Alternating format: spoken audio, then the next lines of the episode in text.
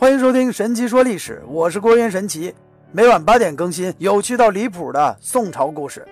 今天开讲宋朝那些事儿第八集。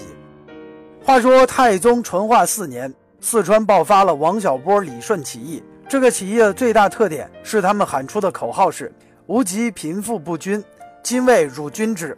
他们不仅这样说，还这样做：没收富人大姓的财产，分给穷人。玩过大富翁的人肯定熟悉。这叫使用均富卡，这是有史以来最早的平均财富的思想。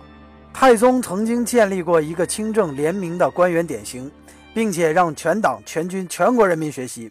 这个人就是彭山县令齐振元。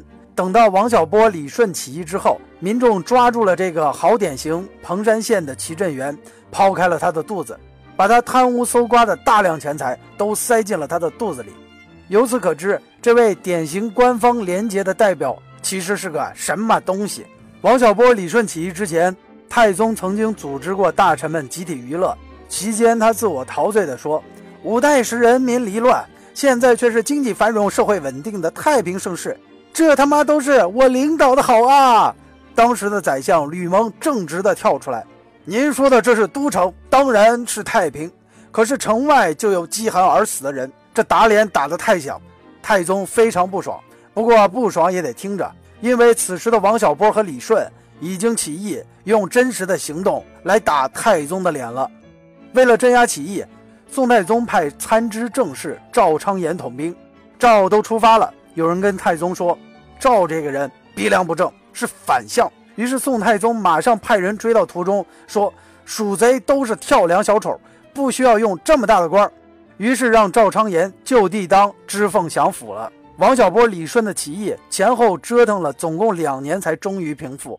之后，宋太宗下了一道宋朝历史上罕见的罪己诏，承认自己委任不当、识人不明，导致官员们为政不为百姓着想，同时停止了四川茶叶的专卖制度。王小波、李顺起义平复之后，四川还闹过一阵谣言，民间有流传说。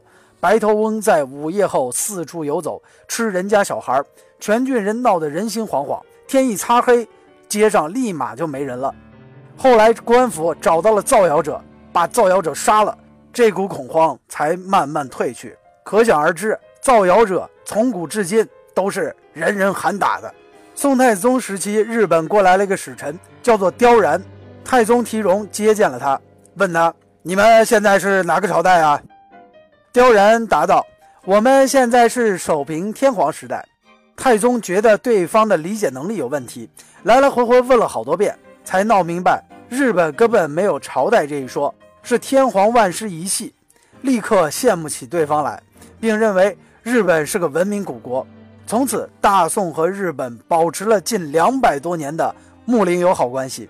丞相赵普半部《论语》治天下的名句，尽人皆知。其实这只是半句话，其实还有很多前文和后文。太宗时，赵普用金匮之盟重得信任，再次为相。好多人背地里说他的坏话。他向太宗反击这些指责时说：“我确实不知书，只能读《论语》，辅佐太祖定天下。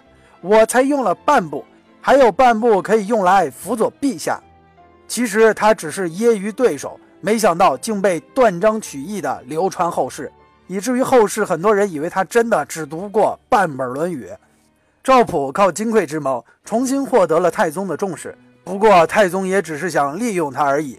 太宗皇帝的位置一坐稳，就立马把赵普给拿下了。要说赵普是正直的老狐狸，被轰走时还捧着太宗赐给他的诗哭泣，说要把诗刻在石头上，等自己死了一起下葬，还让别人带话给太宗，说下辈子还要为太宗当牛做马。这番铺垫很有作用。几年之后，太宗又有为难的事情，于是又把赵普给拉回来当了宰相。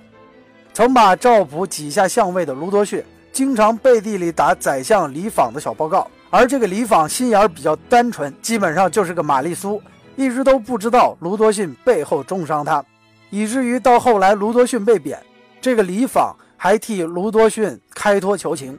太宗告诉他：“你知道卢多逊说你是个老废物吗？”最后知道真相的李昉，眼泪掉下来。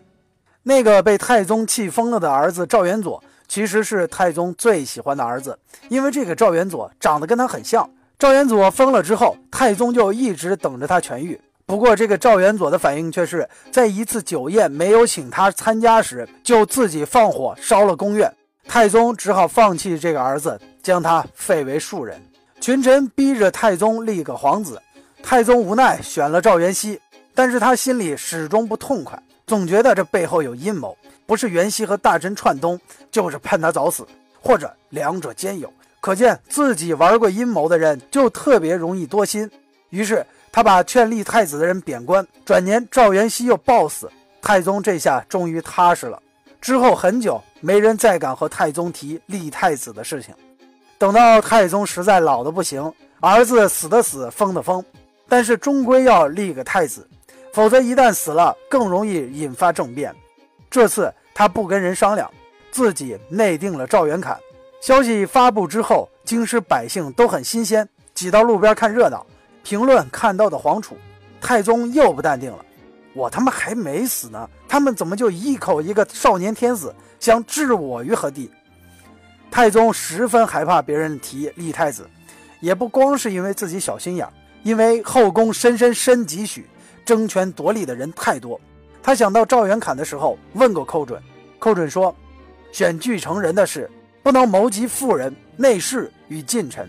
其实寇准说不能谋及近臣，只不过是自谦。这话其实就是让太宗防备后宫的攻心计。宋太宗袭皇位靠的是太祖之死。